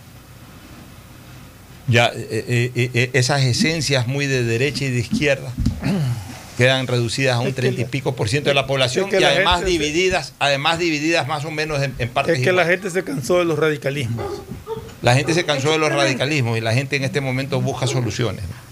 Yo creo que también más allá de- de- de- del, radical o- del radicalismo también se da mucho en el que eh, se ha perdido las ideologías, por lo menos en lo que es Latinoamérica. eh, el socialismo del siglo XXI ha tratado de, de- de decir que son izquierda, pero lamentablemente simplemente son populistas o oportunistas. Entonces, de una forma u otra, la gente ya se cansó de, de- encasillarse, porque si uno dice, por ejemplo, yo me considero de izquierda, pero el momento que uno dice, eres de izquierda, enseguida la gente te asocia con el socialismo del siglo XXI, que es algo a lo que yo soy contraria. Entonces ya hemos perdido ese interés de tener una ideología eh, nombrada, como quien dice, esa etiqueta, ya sea de izquierda, de derecha, de centro izquierda, centro derecha, porque ya simplemente nos hemos dado cuenta de que los representantes que supuestamente representaban, a ver la redundancia, estos, estos, eh, estas ideologías pues no nos representan. Entonces hoy en día las personas simplemente se consideran más progresistas o más conservadoras. Y yo creo que ahí va lo que sería la derecha o la izquierda. Claro, ya, ya no se les pone una posición dentro de un tablero, dentro de, de- de- una regla, derecha o izquierda, sino más bien ya eh, se maneja un, un tema mucho más conceptual. A la Oye, larga todos tenemos Todos algo tenemos de un lado y algo Ah, del otro es. lado. Yo siempre he dicho es. que yo me, me siento como el más izquierdista de los derechistas y como el más derechista de los Así izquierdistas. Este, oye, a propósito de ese tema, en cambio, no, no, lamentablemente no todos piensan igual y en cambio ahora sí se comienza a radicalizar ya el, el discurso una vez que ha ganado Castillo. Estuve viendo a este salvaje de Vladimir eh, Cerrón, Qué bárbaro. que es, Qué el, tipo. que es el que aparentemente se va a convertir en el poder tras el poder, si es que lo permite Castillo. Lo que yo que sí a preguntaba el otro día, que quién Ya. era que iba a Bueno, gobernar. este Vladimir Cerrón ha salido ya como, como prácticamente a, a- a manejar las directrices, como que es el Sí. dueño del gobierno, a radicalizar, a decir de que se acaba en Perú la economía social de mercado. Eh, van a inventar un concepto de izquierda vinculado al mercado que ya todos Sarta de sabemos cuál es. barbaridades que hablaba. Ya, una sarta de barbaridades, como tú bien ac- acabas de calificar. Eh, ha- habla del estatismo en, en muchas cosas. Quiere reivindicar totalmente eh, al sector público desde el punto, desde la visión administrativa y prácticamente reducir a la máxima expresión, perdón, a la mínima expresión, reducir eh, al, al sector privado, marginarlo o, o dejarlo simplemente como un operador de calle al cual tiene que responder por todo al Estado. O sea, es el socialismo del siglo XXI más radicalizado que en otros lados. Porque ese discurso era muy chavista, pero no era un discurso correísta, por ejemplo, ni un discurso de vista. Este es más radical, este, este, este cerrón, y si va por esa línea Castillo, va a generar en Perú un gobierno más radical que el de Correa y el de Evo Morales. Muy, y muy parecido al de Venezuela. Y entonces en pocos días, en pocos meses más, vamos a tener ahora ya no gente circulando por nuestra frontera sur hacia Perú, sino desde Perú. Y cuidado, comienzan a regresar desde Perú los venezolanos Claro, y los peruanos. y los mismos peruanos. Y terminamos siendo un sándwich terrible entre Venezuela y Perú. Así Dios es. nos guarde. Nos vamos a la pausa, Bueno, retornamos con... an- an- antes, antes, antes de que termines, con, antes de que, que- que- que nos vayamos a la pausa, simplemente volver a repetir lo que he venido diciendo desde hace muchísimo tiempo, que ojalá este gobierno tome esta oportunidad histórica que tiene hoy eh, el Ecuador de ser el único país que representa el capitalismo, que representa la oportunidad y que representa, que, que le da el espacio a la inversión extranjera de poder hacer maravillas. Porque uno puede ser de izquierda, uno puede ser de derecha, pero los que hemos vivido en un país donde la, la- la empresa privada ha generado tanta riqueza, ha generado tanto trabajo, ha, dado tanta igualdad, la igualdad que la- los izquierdas queremos, solamente se la puede lograr si es que se le da trabajo digno a todos, Ya, no se nos regalan las cosas. Ya, yo solamente cambiaría en lo que tú acabas de decir una palabra, el capitalismo. Y, y yo lo reemplazaría por lo que es la economía de mercado. Porque el- el ca- el- el- el- e- e- eso es justamente lo que verdaderamente mueve a un pueblo, mueve a un Estado. La economía que tiene como pilar fundamental el capital eh, económico, sí, pero el mercado, al final de cuentas, al final de cuentas, es un encuentro entre los bienes de consumo y el ser humano. Y para esos bienes de consumo se necesita capital y se necesita seres humanos. Y para comprar y vender se necesita capital y se necesitan también seres humanos. Por eso que yo creo en la economía de mercado. Y es más, creo en la economía social de mercado, que es distinta al capitalismo. Aquí hay mucha gente que también habla de memoria. Entonces, aquellos que se identifican con un concepto de derecha creen que el capitalismo es todo. El capitalismo no lo es todo, sobre todo en países en que hay mucha pobreza. Entonces se necesita un punto de equilibrio y ese punto de equilibrio es precisamente la economía social de mercado, que es lo que nunca debe de desaparecer y es lo que creo que va a fomentar el gobierno de Guillermo Lazo. Y es el que quiere desvanecer totalmente, por lo menos este Vladimir Cerrón, que es el poder tras el poder del recientemente ganador de las elecciones peruanas, Pedro Castillo. Nos vamos a la pausa y retornamos con el segmento deportivo. Auspician este programa. Aceites y lubricantes Gulf, el aceite de mayor tecnología en el mercado. Acaricia el motor de tu vehículo para que funcione como un verdadero Fórmula 1 con aceites y lubricantes Gulf. ¿Quieres estudiar, tener flexibilidad horaria y escoger tu futuro?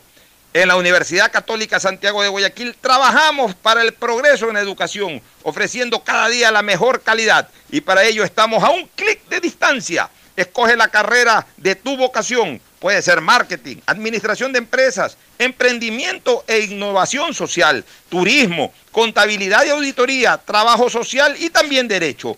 Consulta en nuestra página web mayor información y esquemas de admisión. Universidad Católica Santiago de Guayaquil, formando siempre líderes. En Seguro Sucre, tu lugar seguro con sus nuevos planes Rueda Seguro, un seguro vehicular al alcance de todos Vive Seguro, donde puedes asegurar tu patrimonio anticipándote a cualquier eventualidad. Futuro Seguro, en caso de accidentes te damos cobertura y en caso de muerte amparamos a tu familia. Seguro Agrícola cuenta con una amplia cobertura en la pérdida causada por eventos climáticos y biológicos, así como Mi Pyme Seguro, un seguro exclusivo para tu emprendimiento con una amplia y flexible cobertura a la medida de tus requerimientos. Seguro Sucre, tu lugar seguro. Contáctanos al 1-800 Sucre conmigo, 782732. Las soluciones empresariales de Claro contribuyen al desarrollo del sector productivo del país. Un ejemplo es Claro Smart Biofeeder, solución para la alimentación automática del camarón que optimiza los factores productivos, acelera su crecimiento y mejora la conversión alimenticia. Con Claro Smart Biofeeder, el sector camaronero es más competitivo en el mundo. Conoce más en claro.com.es slash empresas. Con Claro, todo se conecta. Estamos en la hora del pocho. En la hora del pocho presentamos Deportes, Deportes.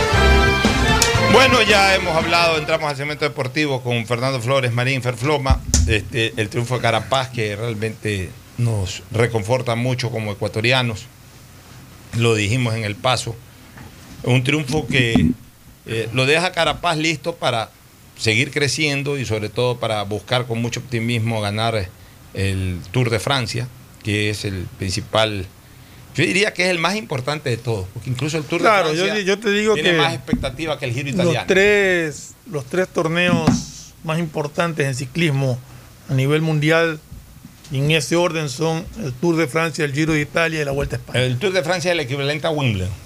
Eh, digamos, digámoslo así, sí. El más tradicional y todo. Así es. El Roland Garros es el Giro italiano. Exacto, más o menos. Ya. Y el Australia vendría a ser el, El US Open, el US Open, una cosa. El- el- el- eso vendría a ser el de España, la El Vuelta a Giro de España. España, claro. Este, buen triunfo. Y como yo lo decía hace un rato atrás en el paso, y lo reitero aquí en la hora del pocho, lo coloca en el pentágono de deportistas más exitosos. a- o sea, no lo, ya estaba, pero yo, yo, yo pensaba hasta hace poco que le faltaba un poquito más ya para su- subir al pentágono. Pues yo creo que ya está en el pentágono definitivamente Carapaz. Y ese pentágono lo constituyen pues eh, Pérez, Gómez, Segura, eh, Spencer y, y Richard Carapaz. O sea, ya Richard Carapaz definitivamente dejó a otros Por deportistas ilustres. leía Ya, ya Delgado quedó en un segundo plano. Leía gente que hablaba también de Rolando Vera, pero No, Rolando no, no. Vera Destacó, en, eh, destacó en una eh, competencia, social. Hay que dejar, la- hay que dejar las Una cosas competencia de claras. fin de año. Era una, a ver, el, el- Famosa, San famosa Silvestre, sí, pues San. Silvestre era más una competencia social. No, la O sea, ganó cinco veces. O sea, sí, no es que la ganó una vez. no, no estoy diciendo que, que- que- que corría, sí corrían unos gordos también ahí, pero es- a ver, ganar la, la- la- la- la San Silvestre es como, eh, ni siquiera era maratón. Ni siquiera era maratón, no, no completaba los cuantos, 50 kilómetros. que era la 42 maratón. kilómetros la maratón. ¿Ah? 42. 42 kilómetros, pero la San Silvestre creo que eran 20 y pico de kilómetros. No me acuerdo, la verdad es que Ya. O sea, e- e- era más una, era una competencia social deportiva. Pero eh, Vera también ganó por ahí unos una medalla en Panamericanos, creo que. No sé si ganó de O sea, oro. Eh, ganó Vera- oro bolivariano, sudamericano, sí. Vera tiene muchísimo mérito. Yo sí lo pondría entre los 10. No llega al top 5. O sea, no, bajo ningún concepto. Es más, este, no sé si Vera, eh, como atleta, esté por encima, por ejemplo, de Alex Quiñones, que ya estuvo en una fase final de Olimpiadas. Eso es bravo. Sí, ya Ya. clasificó en la final. Él tiene, eh, Vera creo que tiene mer- menos méritos que Alexandre Escobar, por ejemplo.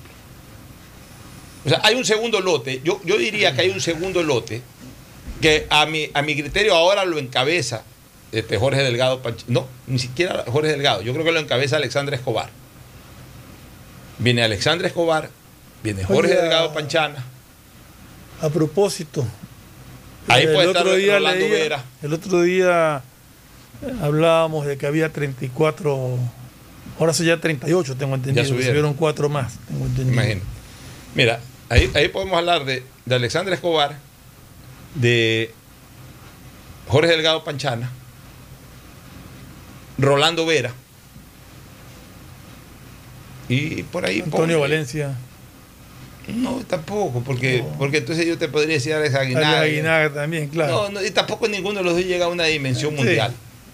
Tiene que ser aquellos que hayan llegado a una dimensión, por lo menos mínimo panamericana y, y- y- y posteriormente mundial. Ahí lo que pasa es que si ponemos las cosas en su justa dimensión, hay hechos que marcaron al deporte ecuatoriano como los cuatro mosqueteros o como Jacinta Sandofer, como Sandifer cuando quedó campeona justamente panamericana. Sí, fueron los, fueron los primeros, pero, pero, pero, Pero- pero ya después fueron superados. Fueron superados. que yo diga que porque Barcelona no, no, llegó pero a la eh, primera por eso final digo, de Copa, ya fue superado. No, pero pongámoslo En- en, en ese su, sentido, pongámoslo, yo por eso decía, pongámoslo en su justa dimensión.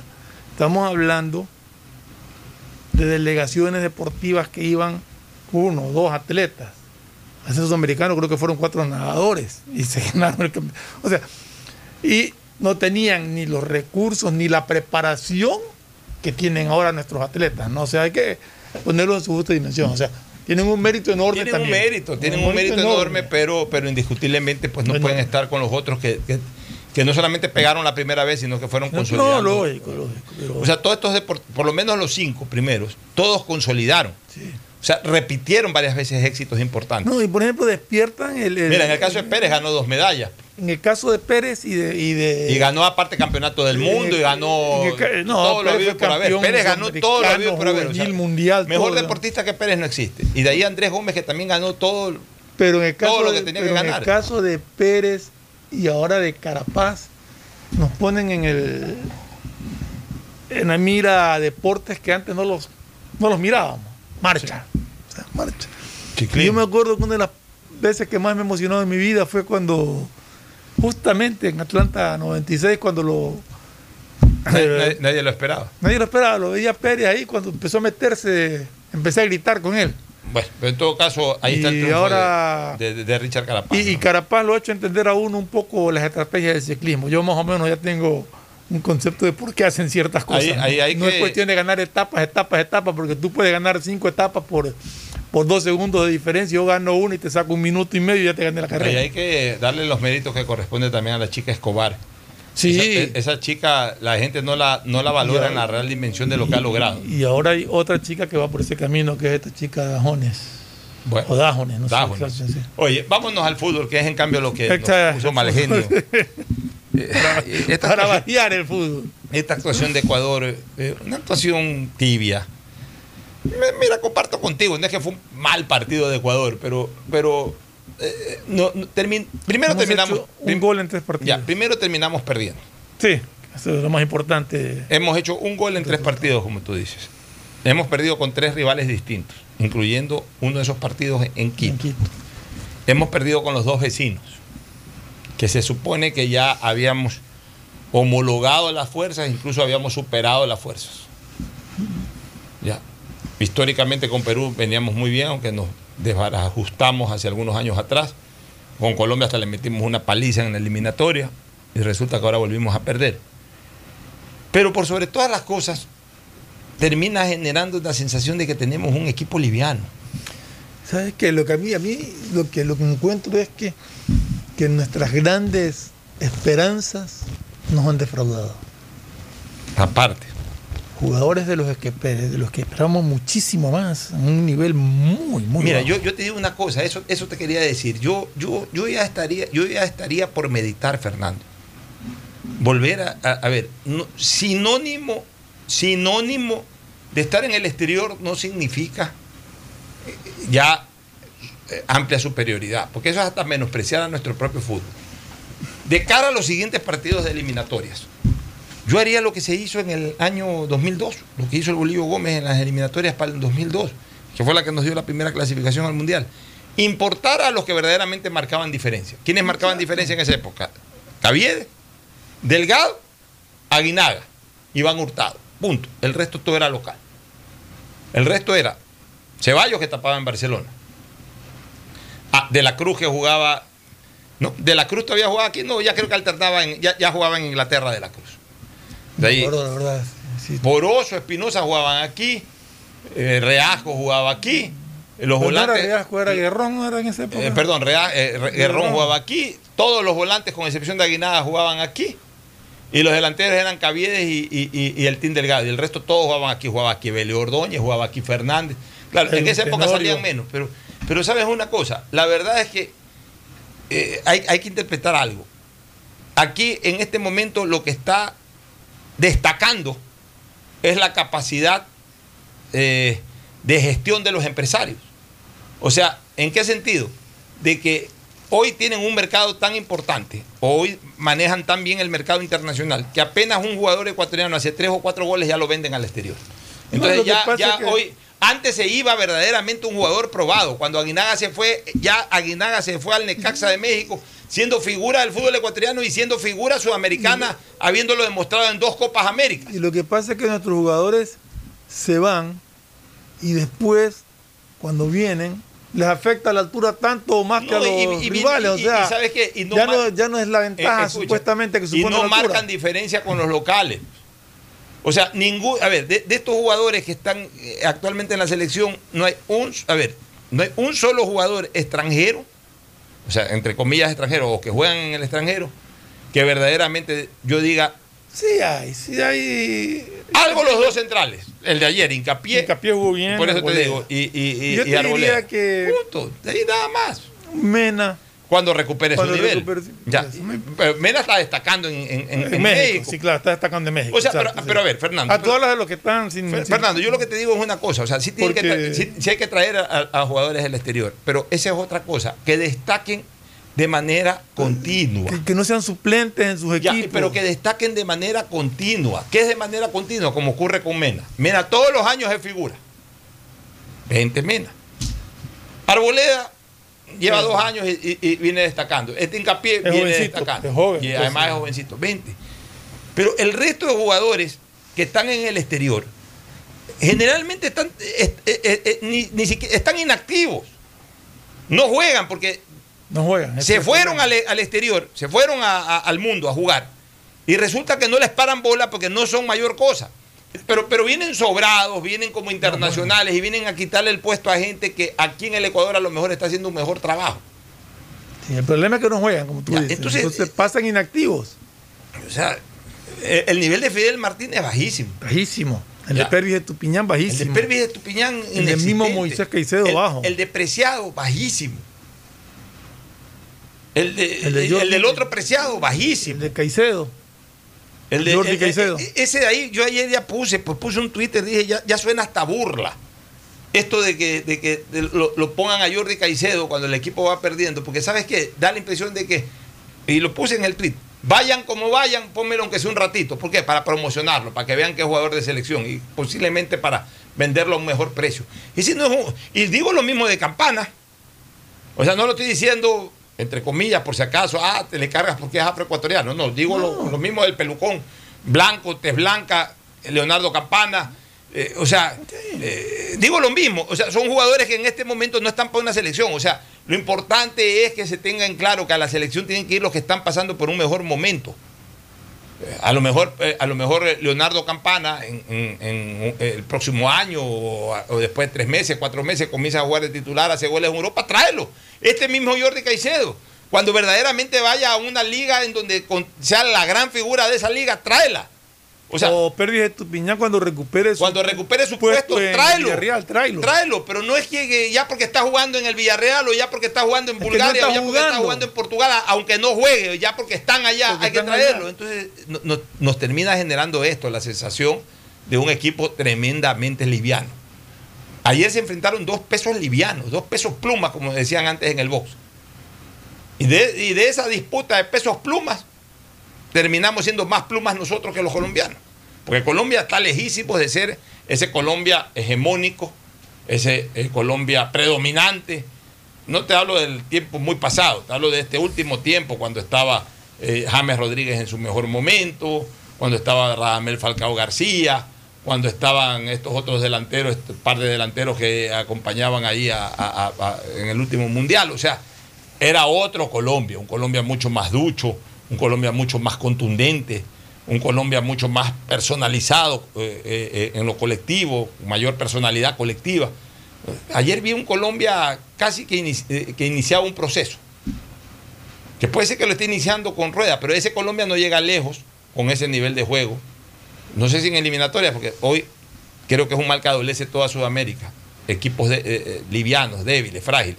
Pero ese Colombia lo pones en una competencia ya con europeos, se lo comen rapidito se lo comen rapidito. Y aún así, yo siento que nosotros estamos más frágiles que los colombianos. Vámonos a una pausa ya para retornar al cierre. El siguiente es un espacio publicitario apto para todo público. Detrás de cada profesional hay una gran historia.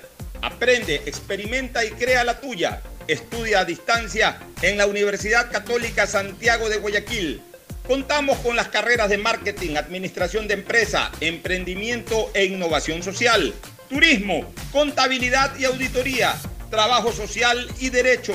Sistema de educación a distancia de la Universidad Católica Santiago de Guayaquil formando líderes informa que están habilitados los canales de atención virtual 113 para celulares, WhatsApp 098-747-2917 y línea directa 1-800-003-003, donde la comunidad podrá reportar novedades durante el proceso constructivo de las obras de alcantarillado sanitario que se ejecutan en Valle de la Flor, Paraíso de la Flor, Ciudadela Rotaria y Norte de Inmaconza desde la Alcaldía de Guayaquil, Yemapac, trabajamos para mejorar la calidad de vida de todos los guayaquileños.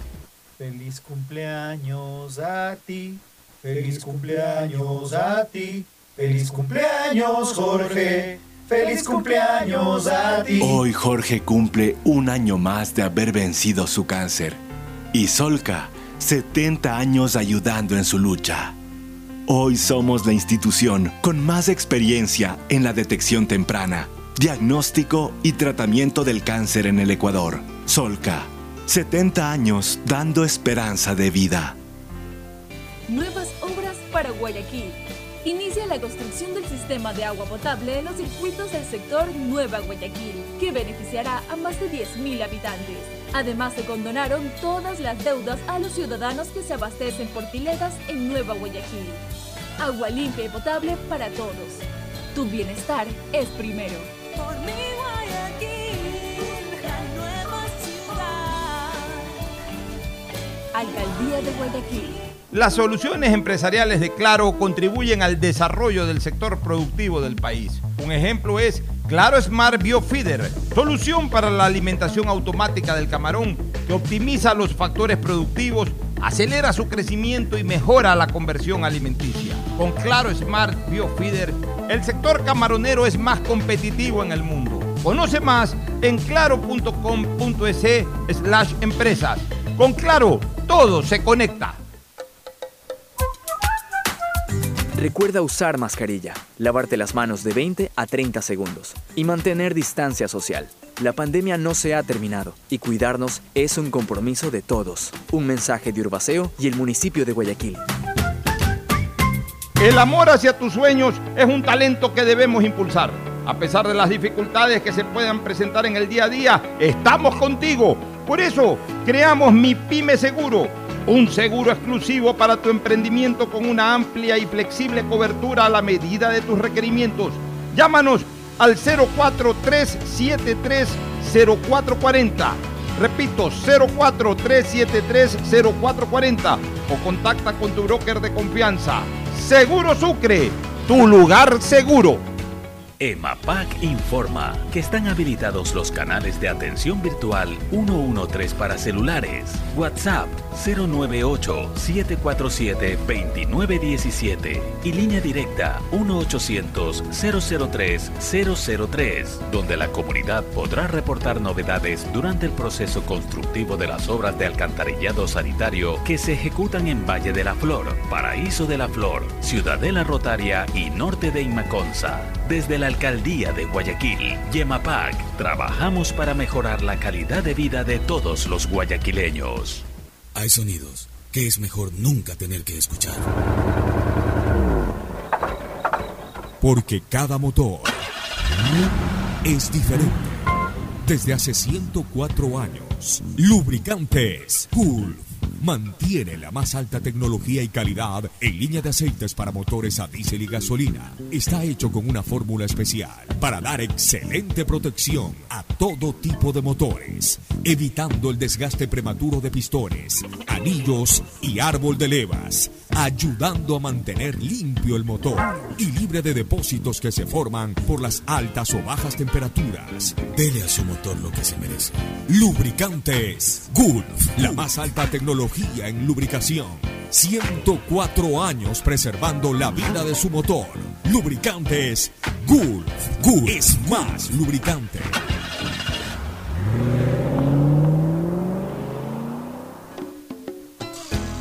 Fin del espacio publicitario. Usted está escuchando un programa de opinión, categoría O, apto para todo público.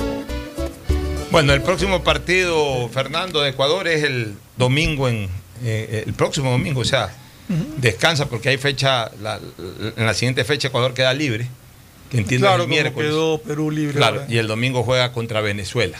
Ojalá Vamos a podamos cómo sacar un buen resultado. Oye, este eh, el campeonato nacional se reanuda después. Se reanuda después de la Copa América. Calculo que en unos 15 días Más o menos. puede, ser- puede estarse reanudando. ¿Tienes Son, alguna cosa? sí, son última? 39 39 clasificados ya el Ecuador a, a los Juegos Olímpicos de Tokio, cuatro pesistas y una triatlonista. Gracias por su sintonía. Este programa fue auspiciado por Aceites y Lubricantes Gulf, el aceite de mayor tecnología en el mercado. Universidad Católica Santiago de Guayaquil y su plan de educación a distancia, formando siempre líderes. Seguro Sucre, tu lugar seguro con sus nuevos planes. Rueda seguro para tu carro, vive seguro para tu casa, mi pyme seguro para tu emprendimiento, seguro agrícola para tu producción en el campo y futuro seguro para velar por el futuro de tu familia. Claro Empresas y Claro Smart Biofeeder, un servicio de alimentación automatizada que contribuye a la productividad y desarrollo del sector camaronero del Ecuador. Con Claro, todo se conecta.